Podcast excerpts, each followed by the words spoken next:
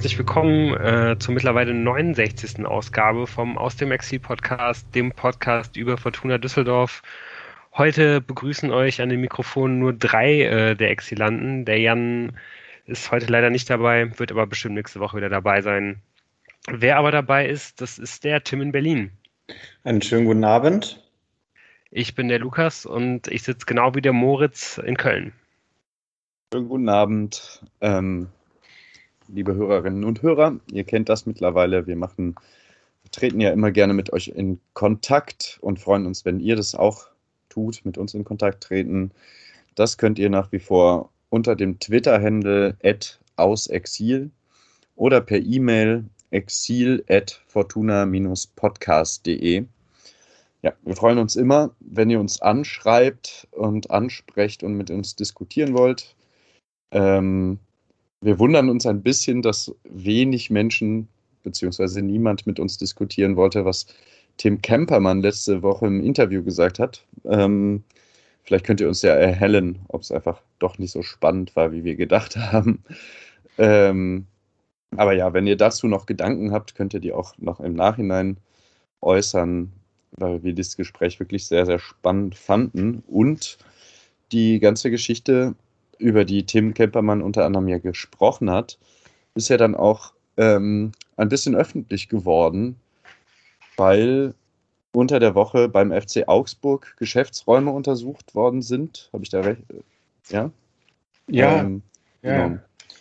Und da ging es genau um die Bezahlung von Jugendtrainern.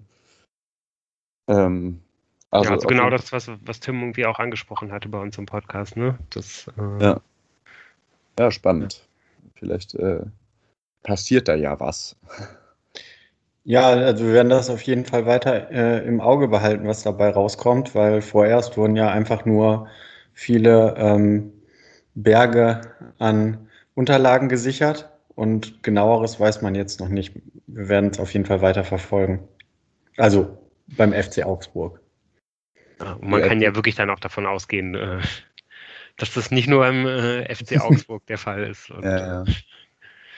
ja, für die Fortuna hat auf jeden Fall auf Anfrage der RP hin gesagt, ähm, bei uns läuft alles korrekt. Das ist, glaube ich, bisher das Statement vom Verein dazu. Mhm. Ja, aber immerhin auch gar nicht so schlecht, äh, auch wenn das jetzt, glaube ich, ein Artikel war, wo sehr, sehr wenig eigener Inhalt drin war, aber dass die RP das wenigstens irgendwie mal aufgegriffen hat und mal angesprochen hat und dann auch mal diese Anfrage herausgeschickt hat. Also zumindest findet das, äh, das Thema irgendwie jetzt mal medial statt. So, das ist ja auf jeden Fall, ja, vielleicht nicht viel, aber äh, das ist auf jeden Fall nicht verkehrt. Ja, ich glaube, ansonsten ähm, ist ja gerade auch so ein bisschen tote Hose ähm, thematisch bei der Fortuna.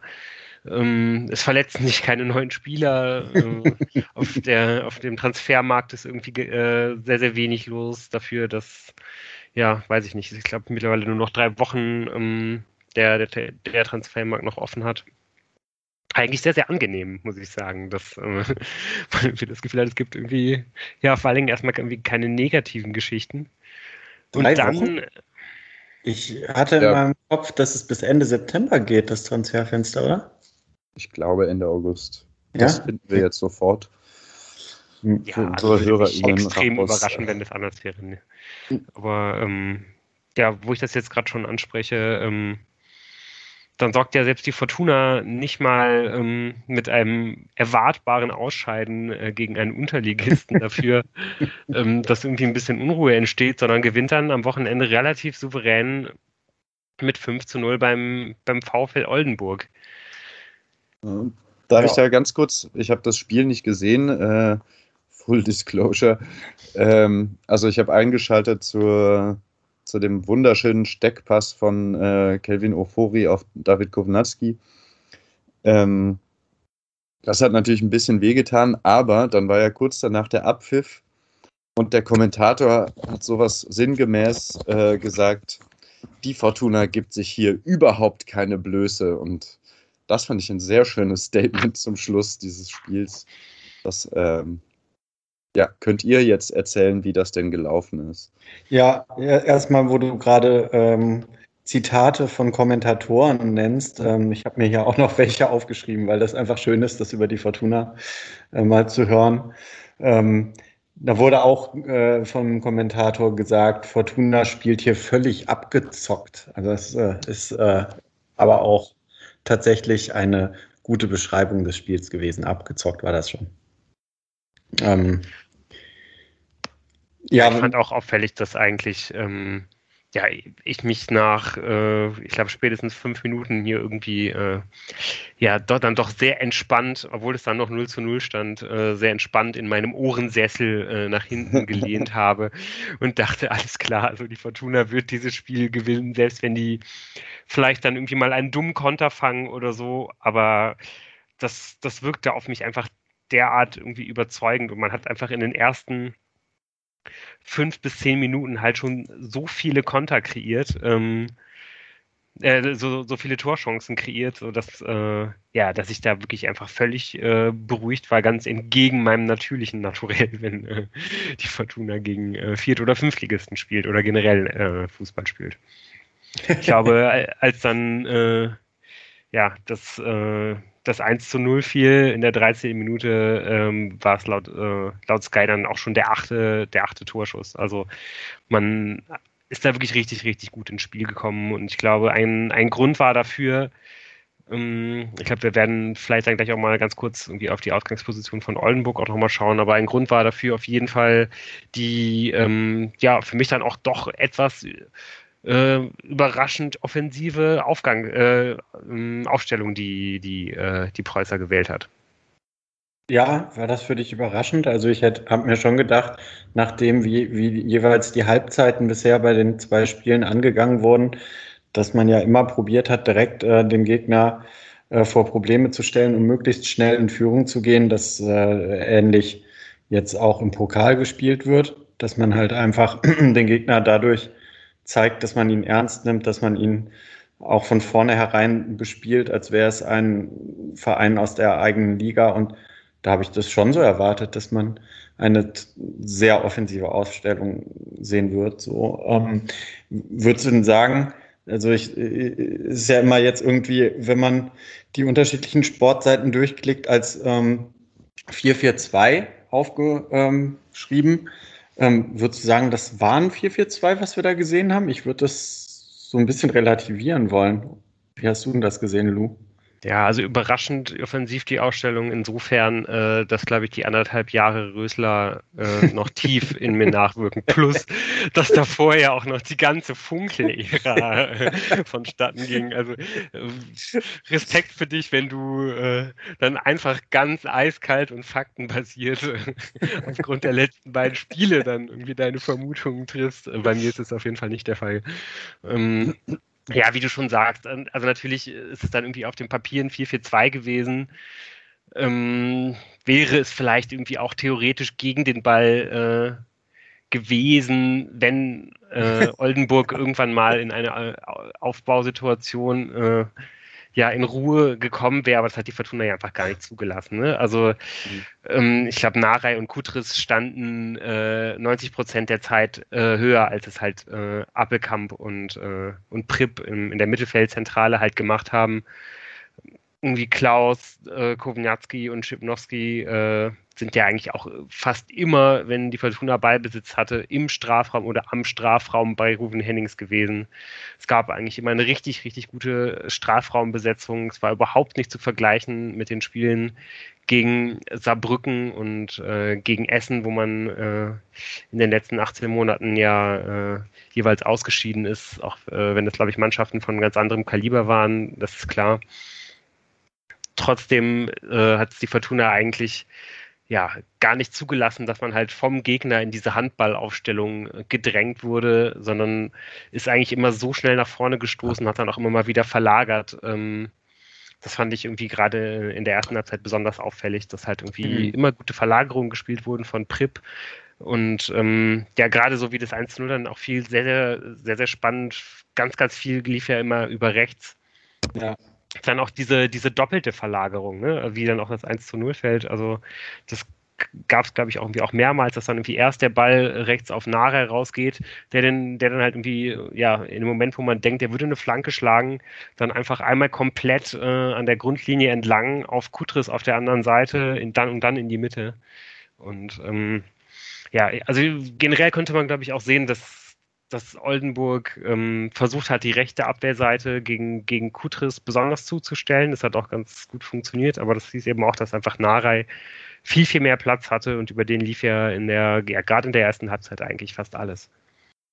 Ja, also ich äh, muss ganz ehrlich sagen, ähm, das ist natürlich jetzt äh, auch äh, ein Blick, den man haben kann, dass es natürlich auch an Oldenburg lag, aber generell ist es natürlich schon auch das, was Preußer spielen will. Also ich meine, äh, tatsächlich ähm, war bisher bei den drei Spielen, die wir gesehen haben, immer äh, die Box viel besser besetzt, als wir das vorher äh, irgendwie so miterleben durften in den letzten Jahren. Und man hat ja auch gesehen, jetzt bei dem Spiel, aber auch bei den Spielen zuvor, dass man halt durch viele Spieler in der, im gegnerischen 16er halt äh, ab und an dann Elfmeter provoziert, ein Eigentor provoziert.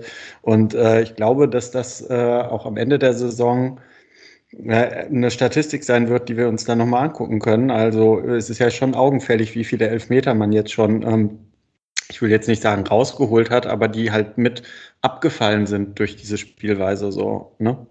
Ohne jetzt das Spiel gesehen zu haben, ähm, aus dem, was ich so gelesen habe und auch aus dem, was ihr jetzt gerade sagt, ähm, finde ich, ist das eigentlich gerade so das ähm, Schönste das Gefühl, dass äh, die Fortuna unheimlich flexibel ist.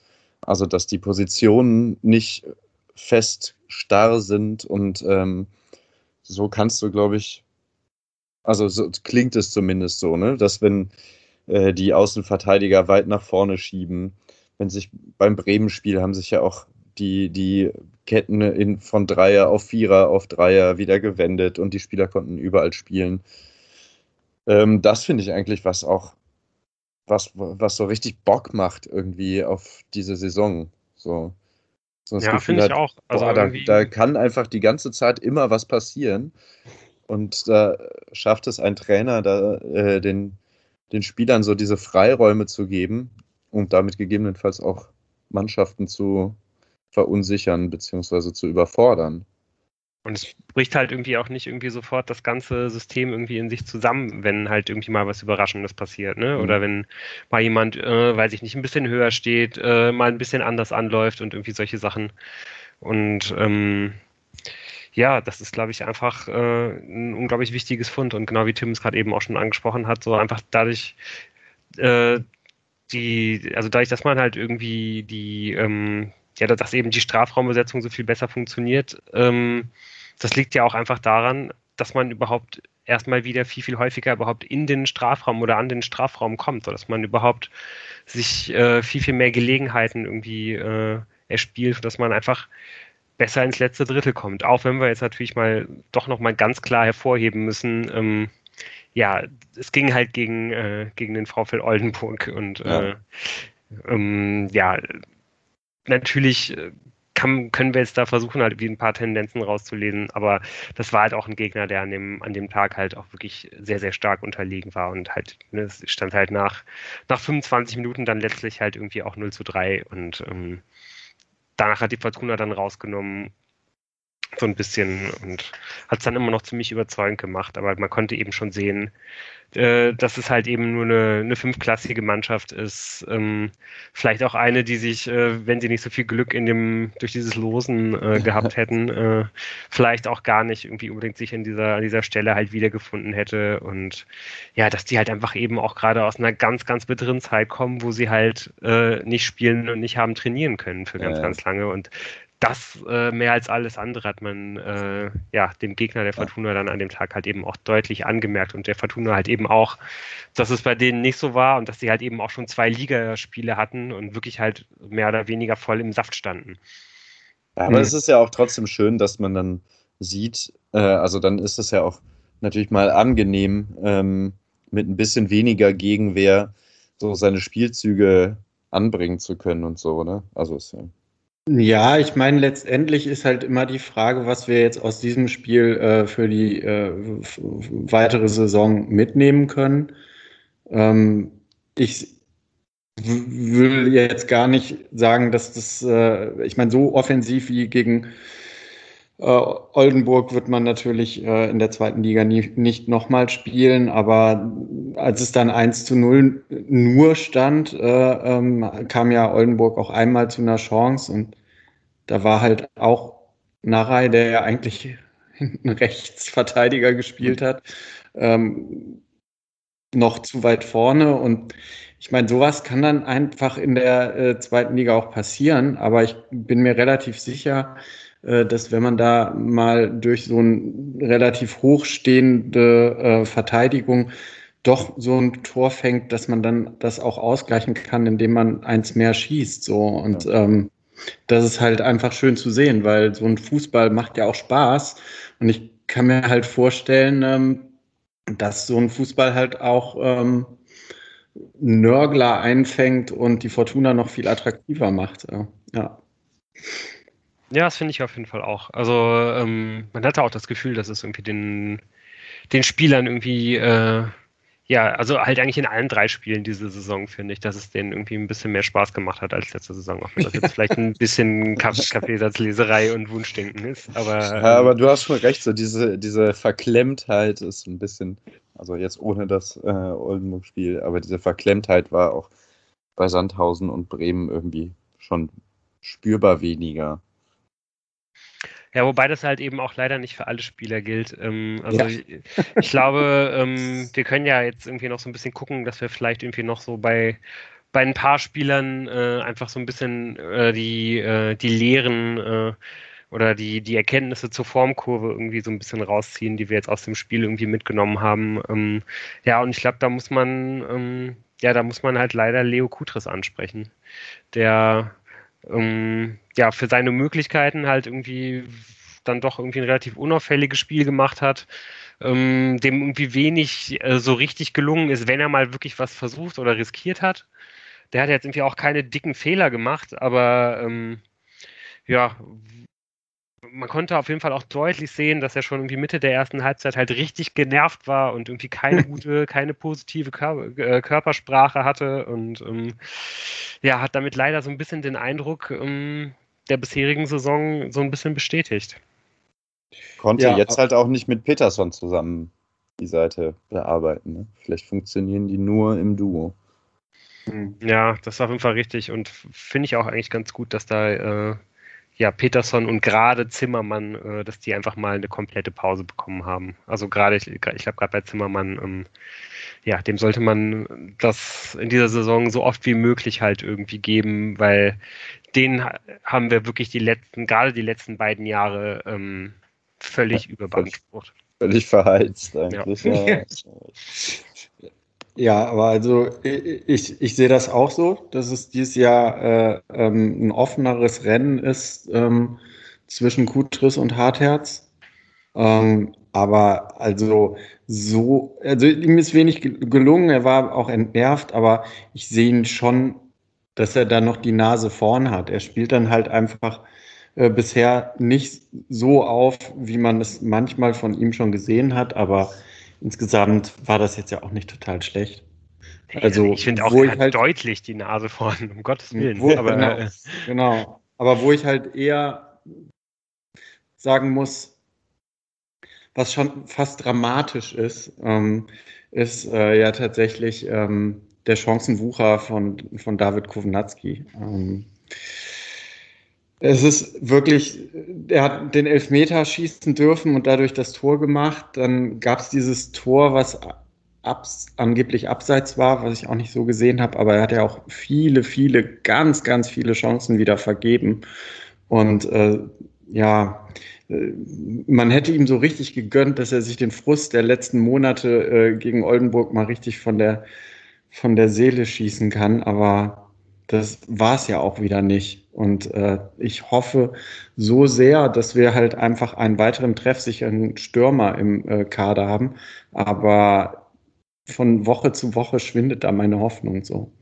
Ja, wobei ich finde, äh, also ich, ich war irgendwie so am Ende, am Ende des Spiels irgendwie so ganz unschlüssig, was, äh, was, was mal irgendwie meine Gedanken zu David Komniatski sind, weil, ähm, ja, du hast halt vollkommen recht, was der halt irgendwie wieder alles versiebt hat. Also ich glaube, da ist irgendwie die, die Chance, die Moritz eben angesprochen hat, ganz am Ende, wo, äh, wo Furi ihm in den Lauf spielt und man halt irgendwie sieht, weil äh, gerade halt jemand wie Kovnatski, der wirklich auch einen richtig guten Abschluss in dieser Situation hat, wenn ja. der, wenn der aus dem Lauf äh, quasi, äh, also wenn der halt aufs Tor läuft, so ist es eigentlich aus dem vollen Lauf raus ein, ein richtig, richtig guter Abschlussspieler.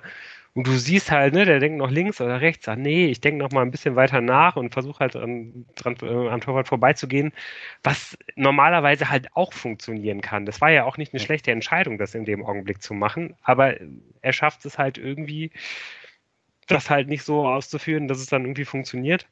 Und es gab ja irgendwie dann auch noch viele andere Chancen, ähm, ja, die, die alle jetzt nicht so klar waren. Manche waren da besser, manche schlechter, aber es gab eben einfach einen, einen Haufen von diesen, von diesen, äh, von diesen schon auch ordentlichen Gelegenheiten. Und auf der anderen Seite finde ich, kann man das ja auch nochmal herausheben, dass das ja eben auch sehr gut ist, dass er sich halt weiter diese ganzen Chancen halt erarbeitet hat. Also der hatte ja vielleicht im ganzen Spiel äh, ja wahrscheinlich fast die Hälfte aller Fortuna-Chancen. Und das ist ja eben auch was unglaublich Positives so. Also da, da sieht man ja dann irgendwie auch so ein bisschen, dass der Knoten dann vielleicht ja schon auch einfach irgendwann mal aufgehen kann.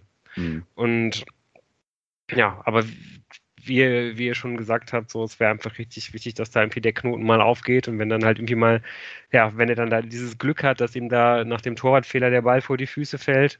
Ich habe auch, ich habe das auch nicht so gesehen, dass das abseits war. Äh, da wird, wird ihm das zurückgepfiffen und ähm, ja, wie gut ihm das tun würde, hat man dann irgendwie auch beim, hat man dann, glaube ich, auch schon gesehen, als er dann diesen Elfmeter äh, reingemacht hat, wie, äh, das war das 3 zu 0 ja. in der 20. Minute, da hat er wirklich auch sehr, äh, ausgelassen äh, gejubelt auf jeden ja. Fall. Übrigens fantastische Geste von Hennings. Ich weiß ja nicht, was da vorher abgesprochen war. Ich habe ja nur die äh, in der in der Wiederhol in der wie heißt das Zusammenfassung gesehen, dass der Elfmeter-Pfiff kommt und äh, Hennings dreht sich um und sagt, Kovniewski, du machst den. Ja. Das ist ziemlich fantastisch. Ja, ja. das ist gut. Guten Hennings einfach. Mann, was für ein wunderschöner Spieler. ja, oh, dann habe ich noch, äh, noch einen letzten äh, Sorgenkandidaten, den ich gerne ansprechen würde.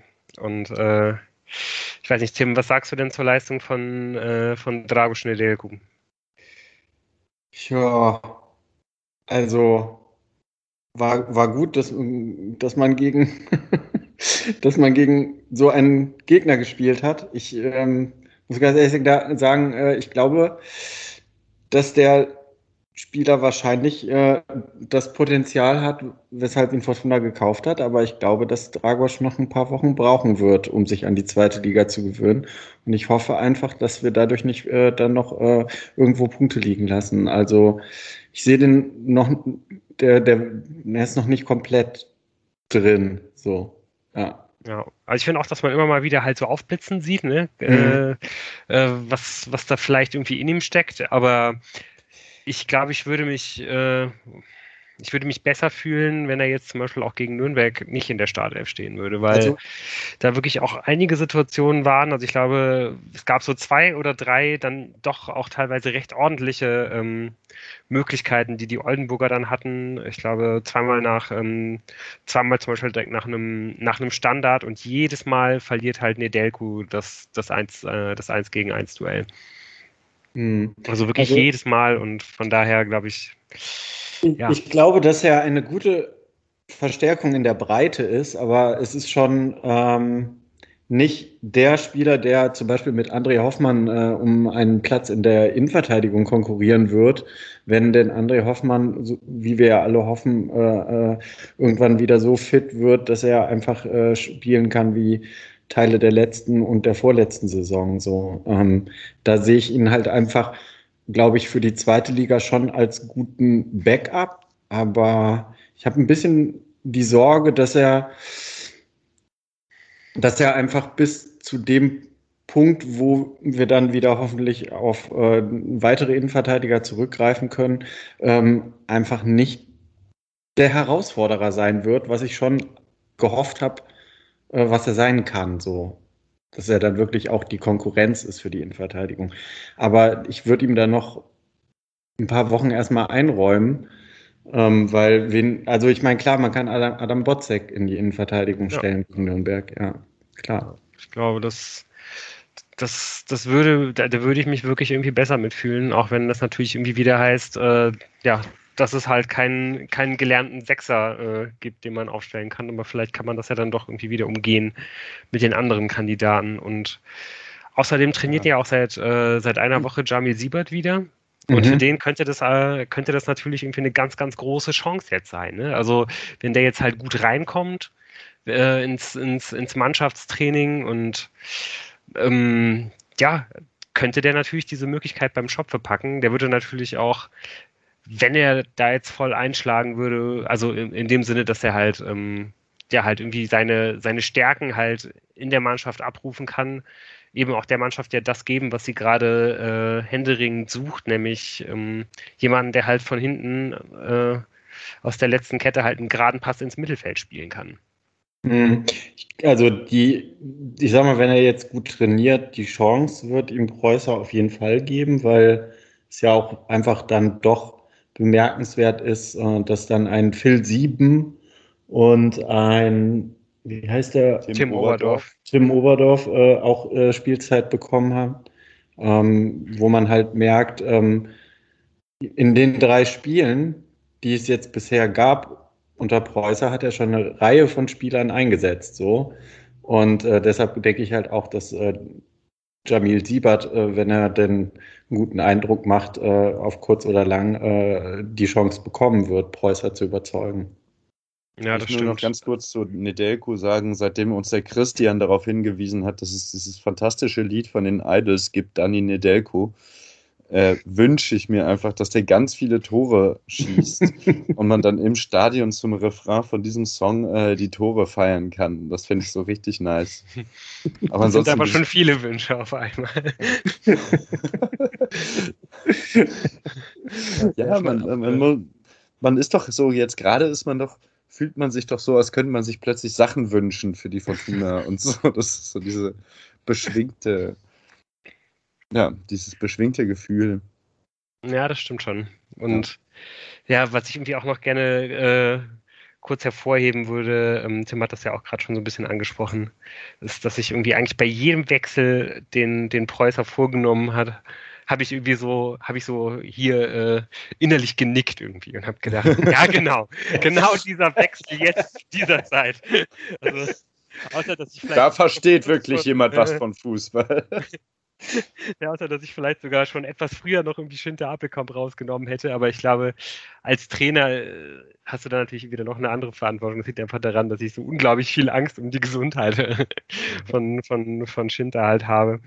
Aber den hat er dann ja auch relativ früh rausgenommen. Äh, wie gesagt, er hat dann zwei, zwei Spielern aus der U23 zu, zu ihrem Debüt in der ersten Mannschaft verholfen und ähm, ja, fand ich irgendwie alles insgesamt irgendwie eine runde Sache. Auch, dass dann irgendwie Ufori äh, nochmal die Chance bekommen hat, sich, äh, sich, sich zu zeigen ähm, in, einem, in einem Spiel, wo, ähm, wo halt dann irgendwie zu dem Zeitpunkt nicht mehr so viel auf dem Spiel stand, fand ich auch irgendwie richtig gut, auch wenn er das halt irgendwie leider ähm, ja, nicht besonders hat nutzen können. Aber ähm, das war so meine Frage, weil wie gesagt, ich habe nur diese eine Szene eigentlich vom Spiel gesehen und da spielt Euphoria einen wirklich grandiosen Steckpass. Ja, das war aber auch der eine Steckpass. Kelvin Ofori hat äh, ein Kelvin Ofori-Spiel gemacht. Ähm, ah, ja. häufig, häufig die falschen Entscheidungen getroffen, ähm, unglücklich insgesamt. Okay. Ja. Und äh, habt ihr noch drei, äh, drei Chancen vergeben, wo man auch sagen kann, da kann man schon auch zwei Tore draus machen. Also gerade eine war, war, war schon eher so in Richtung hundertprozentige. Und äh, ja, was ich ganz gut fand, ist, dass er, dass er halt, also ich, ich fand ihn schon auch in, in ein paar Bereichen halt irgendwie verbessert. Also, also ich hatte das Gefühl, er hat nicht mehr so viel, er ist nicht mehr so, so viel kopflos angerannt und er hat irgendwie auch manchmal, wenn er einen Ball bekommen hat, einfach sofort den Ball weitergeleitet. Das ist zwar immer nach hinten, aber das ist ja irgendwie auch schon mal was, ja. was, was ich bei ihm nicht, also bisher irgendwie noch gar nicht gesehen habe. Also das waren jetzt alles keine Sachen, wo ich sagen würde, okay, das sorgt dafür, dass man sagen kann, ähm, äh, ja, dass es auch nur in irgendeiner Art und Weise äh, jetzt irgendwie dem, dem, dem Team irgendwie mehr hilft und defensiv wurde er halt irgendwie auch einfach überhaupt nicht gefordert gestern. Mhm. Ähm, deswegen kann man das leider auch gar nicht bewerten. Aber trotzdem waren da einfach so zwei, drei Situationen, wo er halt einfach einen Ball bekommt, angelaufen wird und einfach sofort den Ball hinten zu den Innenverteidigern spielt. Und man dachte so, oh, okay. das ist auf jeden Fall neu. Ja, ja und, aber äh, wollte noch eine, dann, eine ja. letzte Sache noch zu den Wechseln eben. Ähm, insgesamt ist es einfach so, so wie Lu das gesagt hat, dass ich es einfach richtig cool finde, dass der gesamte Kader momentan mitgenommen wird und man merkt, es wird noch gesucht und trotzdem, also es wird noch gesucht nach der Stammbesetzung. Man wird auch viele Wechsel in, den Start, in der Startelf haben, was man natürlich auch darunter verbuchen kann, dass man gegen jeden Gegner eine andere Idee auf dem Platz sieht und deshalb auch andere Spieler. Ich glaube schon, dass sich irgendwann so ein Stamm herausbilden wird, aber äh, es ist einfach schön zu sehen, dass alle mitgenommen werden und äh, auch gut fand ich, dass er Kastenmeier im Tor belassen hat und da auch gar keine Diskussionen hat aufkommen lassen. Äh, es war auch genau die richtige Entscheidung. Und abschließend noch, ähm, er hat fünfmal gewechselt und nicht sechsmal. Und das ist natürlich auch großartig. Äh, kleiner Gruß nach Wolfsburg. Ja, gerade wenn man ja auch bedenkt, dass es wohl wirklich ja auch im Sommer äh, durchaus Gespräche gab zwischen, äh, äh, zwischen Fortuna und, äh, und Van Bommel. Und dazu ein weiterer Kandidat, mit dem, mit dem die Fortuna sich ja wahrscheinlich zumindest auch mal kurz unterhalten hat, ist ja Lukas Kwasniok. Ich weiß nicht, ob ihr die News gesehen habt. Ja. Äh, der, der, ist jetzt der Trainer vom ST Paderborn geworden. Da möchte ich mir auch noch mal kurz auf die Schulter klopfen für meine Analyse. Ich habe ja gesagt, ich habe irgendwie einen Podcast mit dem angehört, unter, unter anderem, als ich da äh, äh, letzte Saison diese, diese kleine Traineranalyse äh, versucht habe, äh, dilettantisch rauszuarbeiten und hat, bin dann zu dem Schluss gekommen, dass Kwasniok charakterlich irgendwie einfach nicht so gut zu, zu einem Verein wie Fortuna passen würde. Heute hat er halt gesagt, dass er sich auf gar keinen Fall impfen lassen wird. Ja, ja wobei da gibt es ja auch noch einige anscheinend im Fortuna-Kader. Bin ich auch mal gespannt. Ja, aber die sagen das halt wenigstens nicht öffentlich. Also, ja, ja, das stimmt. Mhm. Ja. Oder haben einfach sehr gute Gründe dafür, das nicht zu tun. Das soll ja auch. Ja. Also, es gibt ja auch echte Gründe. so. ähm, ja, wo du gerade das mit dem menschlich und unsympathisch und so. ähm, nee, das wollte ich damit überhaupt nicht gesagt nee, haben. Nee, nee, nee. Dass, es, dass es nicht passt. Ja, okay. Aber ich habe mir dieses Interview äh, Rot-Schweiß mit ähm, Christian Preußer angehört und äh, finde den Typ wirklich total fantastisch. Ich finde ihn auch so angenehm, ihm zuzuhören. Und ähm, um nochmal ganz kurz auf das, was ähm, Tim gerade gesagt hat mit Florian Kastenmeier zurückzukommen. Der sagt in diesem Podcast, ähm, naja, dass man, dass die Spieler eben bei ihm merken müssen, dass sie halt einen Fehler machen können und äh, nicht sofort raus sind, dass sie das Vertrauen brauchen, dass sie immer sich den Arsch aufreißen müssen, aber dass sie wissen müssen, es geht hier immer um nachhaltige Sachen und nicht darum, dass die Spieler das Gefühl haben, der wartet nur darauf, dass ich einen Fehler mache und dann bin ich raus, sondern das halt äh, andersrum. Und in dem Sinne hat er dann sicherlich, das hat er auch vorher nochmal so klar und deutlich gesagt, Florian Kastenmeier spielt, äh, dass er das auch in dem Sinne ähm, dann umgesetzt hat, um da bloß nicht jetzt schon so früh in der Saison den Torwart so zu verunsichern, dass es nur noch schlimmer werden kann. Hoffen wir, dass das alles fruchtet. Ja, auf jeden Fall. Ich finde es auch, wenn, wenn Preußer das wirklich halt hinbekommt, äh, der Mannschaft das so zu, zu kommunizieren, dass das äh, ja halt, dass das eben auch so ankommt, dann ist das einfach ein unfassbares Pfand, das man halt irgendwie noch haben wird in der Saison. Ja, wie man ähm, dann vielleicht im Laufe äh, der nächsten Spiele auch als Fund haben wird, das wird sich dann noch zeigen, ist Ao Tanaka. Äh, der hat nämlich äh, jetzt endlich seinen Olympia-Aufenthalt beendet, weil Olympia vorbei ist und könnte ähm, ja dann jetzt halt äh, bei den nächsten Spielen eventuell sogar wieder einsatzfähig sein. Ja, also er hat gegenüber der RP zumindest gesagt, dass er sogar ähm, recht bald spielen möchte. Ähm, Und zwar also hat er gesagt, dass er hofft, dass er im nächsten Spiel gegen Nürnberg schon zum Kader gehört. Hm. Ja, ja, bin ich auch mal gespannt. Also wenn, wenn man sich anschaut, äh, wer jetzt ansonsten halt ähm, ja, weiß ich gar nicht, ne? Also ich glaube, gerade wenn man, wenn man vielleicht dann irgendwie auch einen Botzek äh, so als, als Innenverteidiger Option halt irgendwie mitnimmt, da sind ja gar nicht so viele dabei, es ist ja irgendwie auch nicht so schlecht, dann noch irgendwie jemanden fürs Mittelfeld zu haben, den man zur Not einwechseln könnte. Ähm, ich könnte mir schon vorstellen, dass man ihn zumindest mitnimmt, um ihn halt irgendwie dann schon mal, ne, also einfach dann so in diesem, in diesem Prozess zu haben, denn, äh, dass er halt irgendwie Teil der Mannschaft ist und so. Und äh, so kann er dann irgendwie auch sich vielleicht ein bisschen schon mal an Deutschland irgendwie gewöhnen, indem er da irgendwie im Bus oder im Flugzeug, Gott, ich weiß gar nicht, äh, wie, wie, man da anreist, äh, sich mal irgendwie ein bisschen was anschauen kann. Aber ja, ich glaube, für die Startelf ist es, glaube ich, völlig utopisch. Und ich meine, der hat jetzt einfach auch in zwei Wochen äh, sechs Spiele abgerissen. Ja. Ähm, nee, Moment. Ja, doch, klar, sechs Spiele oh, abgerissen. Und ähm, ja, kann man äh, an, die, an, dieser Stelle auch nochmal lobend hervorheben, dass er es geschafft hat, äh, ähm, ja, quasi am längstmöglichsten dem äh, Verein nicht zur Verfügung zu stehen, ohne eine Medaille dabei zu holen. ja. Gratulation an der Stelle nochmal. Äh, aber, aber auch verletzungsfrei kommt er zurück und hungrig. Das, also das ist schon mal gut. Ja. ja. Nee, stimmt.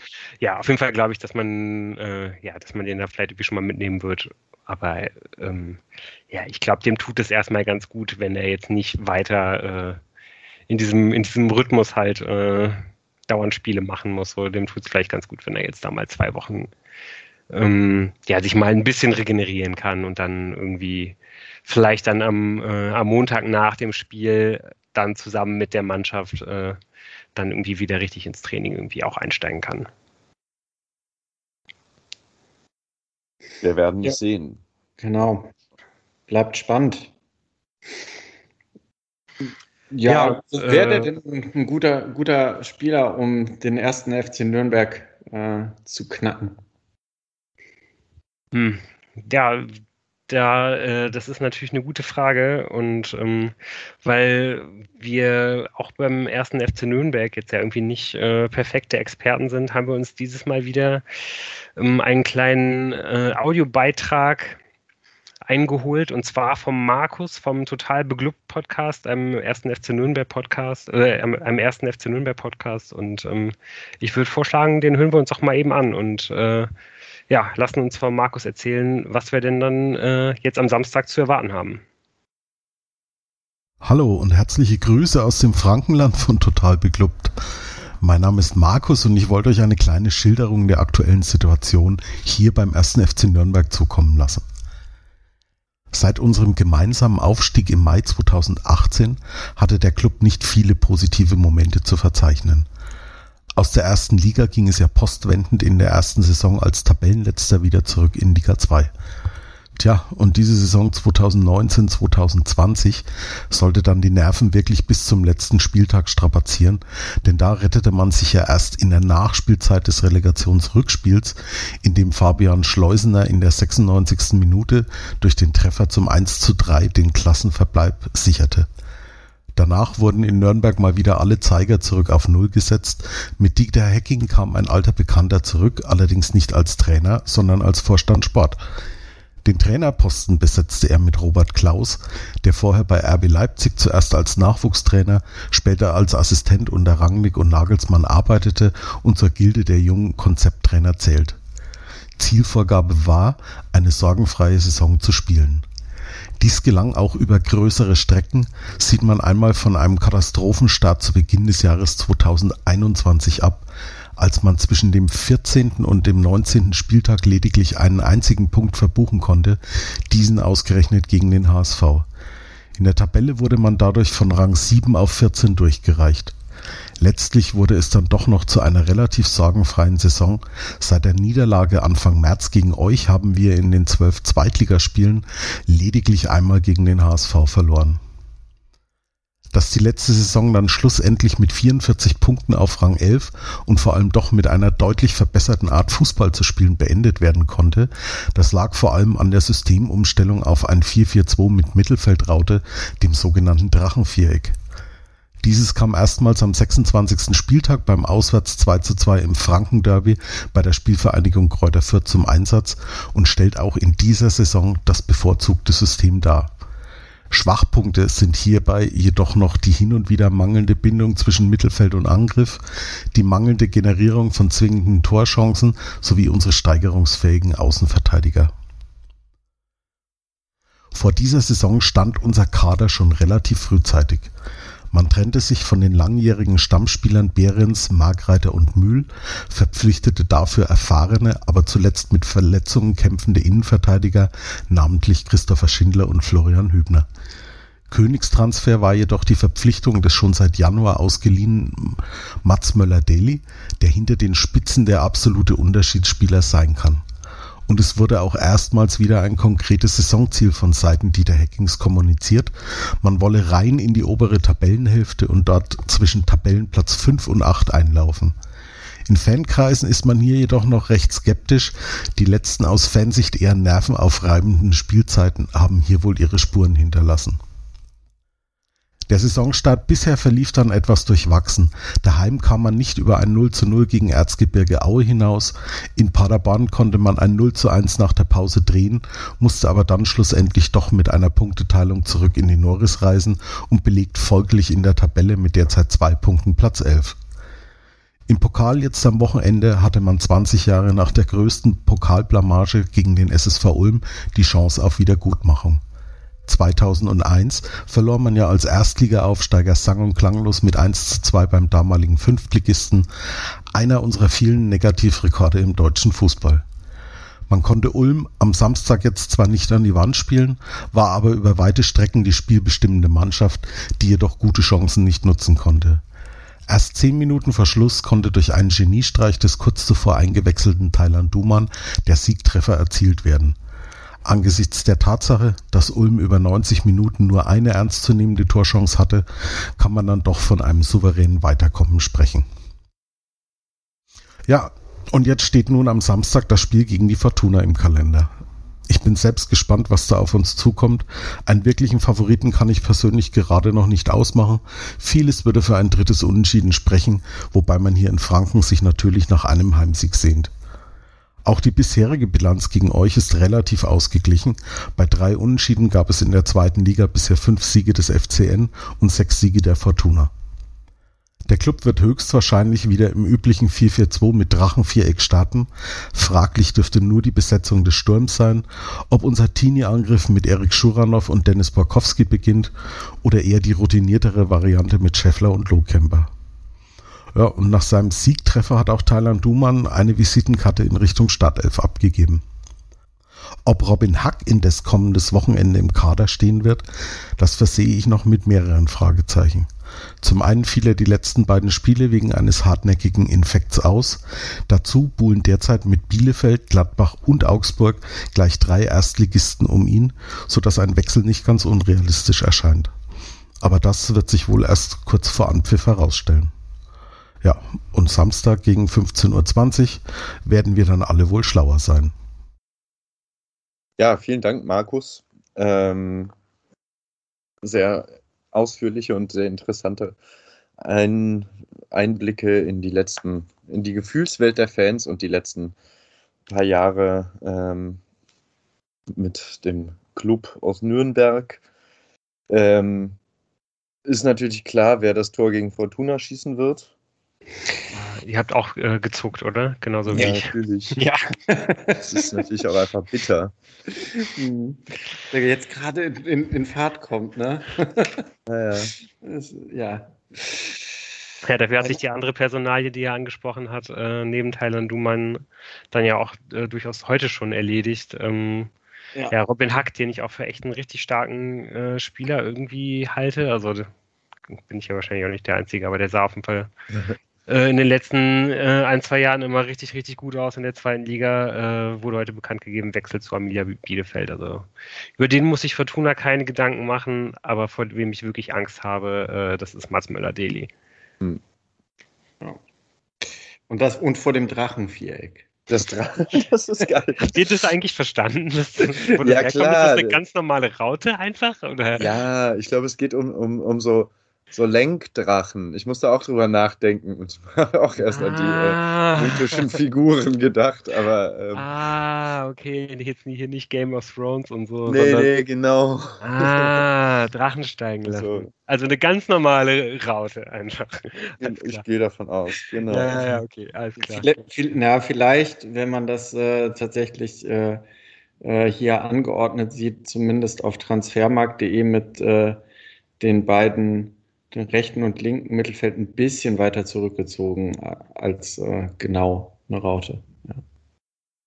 Ja, und sonst, ähm, ich glaube, man, man kann dann ja auf jeden Fall wieder erwarten, ähm, ja, dass halt Robert Klaus äh, RB-Schule, wie gesagt, dass da wieder ähm, sehr, sehr hoch attackiert wird, die, die, die letzte Reihe der Fortuna und ähm, das ist natürlich echt ein Problem. Ne? Das legt eigentlich genau die Schwäche, die die Fortuna gerade in ihrem, in ihrem Spiel hat, das Aufbauspiel aus der letzten Kette von der Innenverteidigerposition äh, ins, ins zweite Spieldrittel hinein legt es eigentlich genau offen. Und da bin ich, ja, bin ich wirklich sehr gespannt, ähm, ja, wie Preußer damit umgehen wird. Und es würde, wo ich jetzt so drüber nachdenke, für mich eigentlich nochmal ein weiter, äh, ja, ein weiterer Punkt sein, warum ich sagen würde, ich würde mich, glaube ich, wirklich mit Adam Botzek hinten ein bisschen besser fühlen.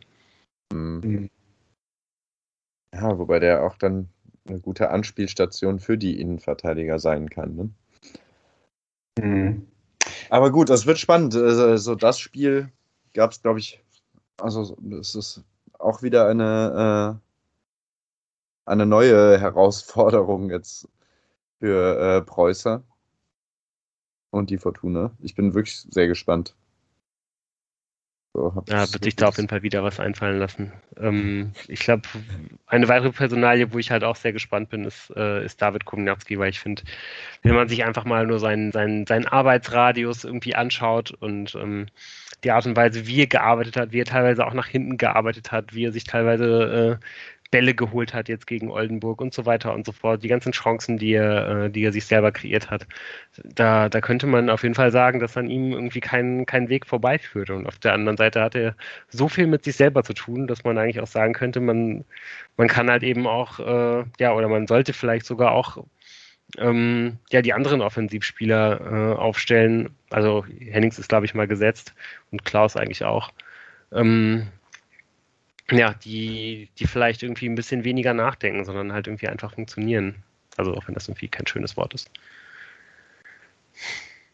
Ja, wird auf jeden Fall, ähm, glaube ich, äh, die spannendste Personalie sein, was mit Kovnatski jetzt passiert. Äh, ansonsten ich, es wäre ihm zu hoffen, dass er das Spiel einfach entscheidet. Ja, ja dem äh, können wir uns, glaube ich, alle irgendwie mehr weniger anschließen. Das wäre okay, ja. ja. Das wäre für alle, alle sehr gut. Ja, ja vielleicht ähm, geht ja wirklich der Knoten jetzt direkt an diesem Wochenende äh, schon, schon für ihn auf. Vergesst auf jeden Fall ähm, auch nicht das Spiel und auch alle anderen Spiele in unserer Tippkick-Runde zu tippen. Ja. Ähm, ich sollte es auf jeden Fall auch nicht vergessen, da bin ich nämlich schon ähm, ja, jetzt nach zwei Spielen schon relativ weit schon wieder zurück. Ich weiß nicht, was da los ist. Ähm, aber dafür, und das muss, da habe ich jetzt eigentlich die ganze Sendung drauf gewartet und wollte das auch noch unbedingt ansprechen, solange ich es noch ansprechen kann. Ich liege nämlich vorne in unserer Kickerliga. Hey. Herzlichen Glückwunsch. Herzlichen Glückwunsch. Da muss ich Sehr nur noch gut. Wochenende darauf achten, dass ich alle Nürnberger nicht aufstelle, die ich habe. Das ist Das sollten ich alle kann noch äh, zum Schluss hier nachreichen, bevor es wieder ausfranst, ähm, die Informationen über das Ende des Transferfensters. Das ist tatsächlich am 31. August. Also bis dahin kann Fortuna noch einen neuen Innenverteidiger holen. Ähm, genau, das wollte ich jetzt noch nachreichen. In Frankreich übrigens bis zum 20. September. Was Aber halt immer das jetzt für den internationalen also Transfermarkt bedeutet. Ins Land und aus dem Land heraus? Ich weiß es nicht genau. Gut, das reichen wir dann in der nächsten Sendung. Ja. Äh, in dem Sinne, ihr hört nächste Woche von uns wieder. Hoffentlich dann auch wieder in der gewohnten Besetzung zu viert. Alles klar, das versuchen wir. Schöne Woche bis dahin. Mach's gut. Mach's gut. Ciao.